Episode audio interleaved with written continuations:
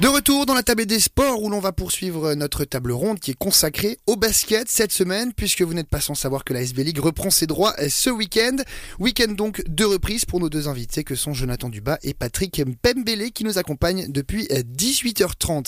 On en parlait euh, déjà des situations des deux clubs en première partie. Pour cette deuxième partie, on va euh, parler de manière un peu plus générale du basket suisse, peut-être avec cette nouvelle saison qui démarre. C'est aussi justement bah, le moment de faire un, un regard un peu plus euh, général, un peu plus en hauteur finalement pour cette saison, c'est 10 équipes. 70% sont romandes et il y a évidemment le retour du Vevey Riviera Basket. Jonathan Dubas, euh, vous allez retrouver finalement un championnat. Qu'est-ce qu'on pense de l'attractivité de ce championnat quand on est joueur justement de, ce championnat? Euh, c'est un, championnat qui manque de suspense euh, parce que clairement on sait qu'à la fin ça va être ça va se jouer entre Fribourg et, et Massagno. Euh, même si je pense que Fribourg est quand même un cran au-dessus, mais Massagno peut créer la surprise euh, forcément. Euh, le, problème un peu, c'est qu'il il n'a pas été assez brassé, les équipes n'ont pas été assez brassées et Fribourg a été malin il y a, quelques années. ils ont réussi à attirer tous les bons joueurs suisses pas tous les bons joueurs suisses, mais une bonne partie de bons joueurs suisses, et, de créer un, noyau qui, qui, reste un peu le même au, fil des années. Et, c'est clairement la, meilleure des stratégies pour avoir une équipe euh, qui gagne. Et longtemps. Donc euh, voilà, il, manque, il manque d'armes aux, autres clubs pour pouvoir rivaliser euh, avec Fribourg. Ça peut être euh, très bien au niveau budgétaire, ça peut être au niveau attractivité, parce qu'il ne faut pas oublier que Fribourg est la seule équipe qui joue, qui joue l'Europe. Donc évidemment, tous les joueurs un peu plus jeunes qui sont attirés par ça euh, seront d'accord de baisser leur salaire, etc. Donc il y, a beaucoup de points, beaucoup d'avantages d'être à Fribourg et, c'est pour ça que ça rame un peu sur les, autres clubs. Euh, il y a quelques années, il y avait Genève qui arrivait avec, euh, avec des, gros salaires, donc évidemment ça faisait hésiter des, joueurs, mais il n'y avait jamais cette structure, ce noyau, et du coup l'équipe était... ne gardait pas de, constance entre les mmh. saisons. Donc c'était un peu euh, la loterie avec les Américains, et puis après, euh, comme, comme je dirais, les, les petits clubs de, mmh. de, de, de, cette ligue. Donc, Là, c'est ça le problème. C'est le plus gros problème et c'est le manque de suspense. On parle, on parle beaucoup d'argent finalement, mais c'est pas tout le temps euh, finalement le, le nerf de la guerre. Évidemment, dans la plupart des cas, c'est le cas, mais euh, il y a aussi des, des, questionnements justement par rapport à la stabilité des effectifs. Mais n'empêche que Fribourg est, est, tout le temps favori, euh, en tout cas sur les dernières saisons. Patrick Pemele, quand on est entraîneur, on a, est-ce qu'on n'est pas démoralisé aussi de se dire, ben, Fribourg, c'est à chaque fois l'ogre à abattre? En plus, là, vous commencez cette saison avec une rencontre face à Fribourg, il y a un côté démoralisant. Non, clairement pas. Non, il y a tout plein d'autres challenges aussi. Y a, euh, mais je pense que la, seule chose qui est un peu qui démoralise un peu, c'est qu'on on, prend trop souvent l'excuse de, l'argent et on n'essaie pas de d'installer un projet. Euh, quitte à avoir peut-être des fois un peu moins de talent, mais, mais qu'on travaille sur un projet parce que je, crois que le, dans, dans, le sport en règle générale, que ce soit je suis un peu le foot autre, quand un, un, projet dure sur moyen long terme, en règle générale, il, il arrive à, à, battre le talent. Mhm. il, y a, il, y a, il y a ce fameux scandale avec le PSG, c'est un peu la même chose. Et il y a très peu de clubs en Suisse qui, qui, qui signent des joueurs sur 2-3 ans. Je crois que c'est peut-être le gros avantage euh, de Vevey cette année, c'est que l'année passée ils sont partis avec euh, avec leur euh, leur projet ou l'année d'avant même, et ils ont gardé le même noyau de Suisse et, et, ça ça va payer. L'année d'avant, euh, Nyon a a gardé son groupe avec lequel avec qui il était en Ligue B, dont même un étranger, ils ont rajouté quelques joueurs et, et ça, ça ça a payé. Et, et, je pense que pour des équipes comme Massagno ou Genève euh, qui ont un peu plus de, moyens, ils, doivent travailler comme ça. On l'a vu l'année passée avec Neuchâtel aussi, qui avait commencé un projet euh, sur, euh, sur quelques années, et ils sont, ils sont arrivés en finale aussi. Malheureusement, ils l'ont arrêté là, et c'est peut-être dommage, mais c'est ce qui manque au basket suisse, c'est une, une vision euh, dans les clubs. Mhm. Mais quand on vous entend, on a l'impression que Fribourg remplit finalement toutes ses coches. Ils ont le budget nécessaire, le plus gros de, Suisse. Ils ont cette stabilité avec un noyau de joueurs qui joue là depuis plusieurs saisons. Ils ont à peu près tout finalement. Clairement, mais en plus de ça, ils ont une salle encore. ça, c'est un gros avantage. Euh, ils, ont, même si maintenant elle tourne un peu moins bien, mais ils, avaient ce projet de, de, l'académie qui, qui, les, qui, qui leur a permis de, de, briller euh, à partir des années 2015, je crois, quand ils font leur premier titre. Ils ont ensuite, à côté de ça, ils sont partis chercher d'autres joueurs qu'ils ont fait grandir. Je pense notamment à Paul Gravet, qui, qui, était à Genève avant et qui se sentait pas très bien. Et euh, tous ces joueurs-là grandissent, grandissent et, restent sur des années et euh, continuent de créer une dynastie. ils, sont, ils, sont, ils ont toujours de l'avance, je dirais, pendant les, les deux prochaines années, ils ont encore de l'avance. On sent quand même que la problématique budgétaire, aussi pour atteindre cette stabilité dans l'effectif, on ne peut pas le faire finalement sans un budget qui est quand même euh, posé, qui est quand même stable. Euh, ça, on peut rien y faire face à ça. Jonathan Dubas, quand on est joueur, il n'y a pas une, certaine frustration aussi de se dire qu'on n'est pas forcément maître de tous les éléments, sachant qu'il y, a cette question financière. Non, je, je, suis pas tout à fait d'accord. Il, y a différentes, euh, pour moi, il y a, différentes stratégies à, avoir.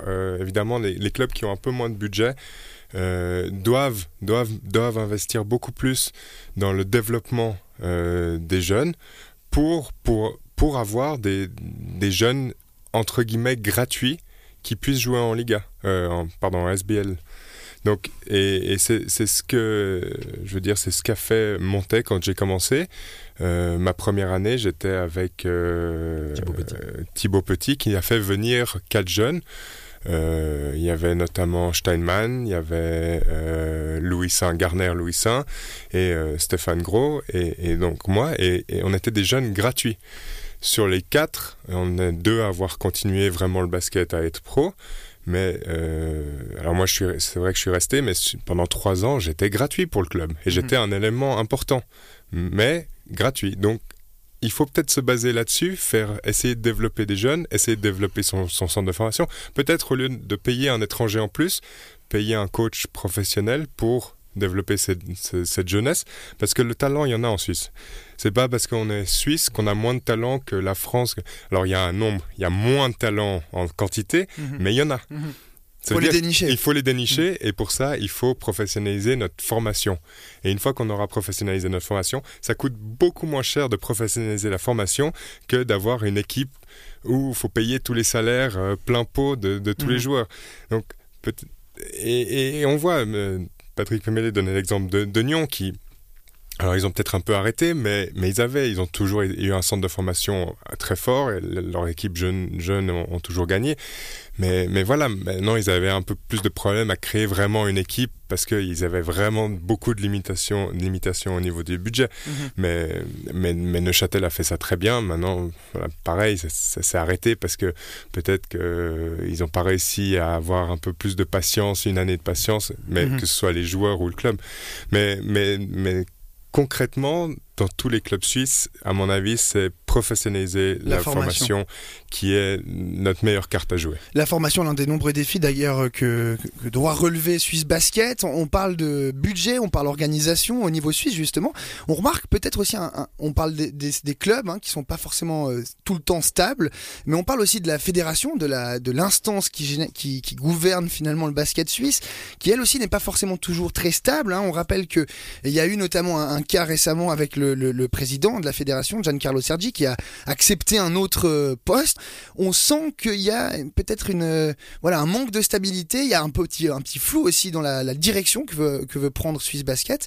Euh, quel est votre regard notamment là-dessus, Patrick Pembele? Quand on voit tout ça, on se pose des questions aussi peut-être sur bah, les conséquences de, cette, ce manque de stabilité, là, on va dire ça comme ça.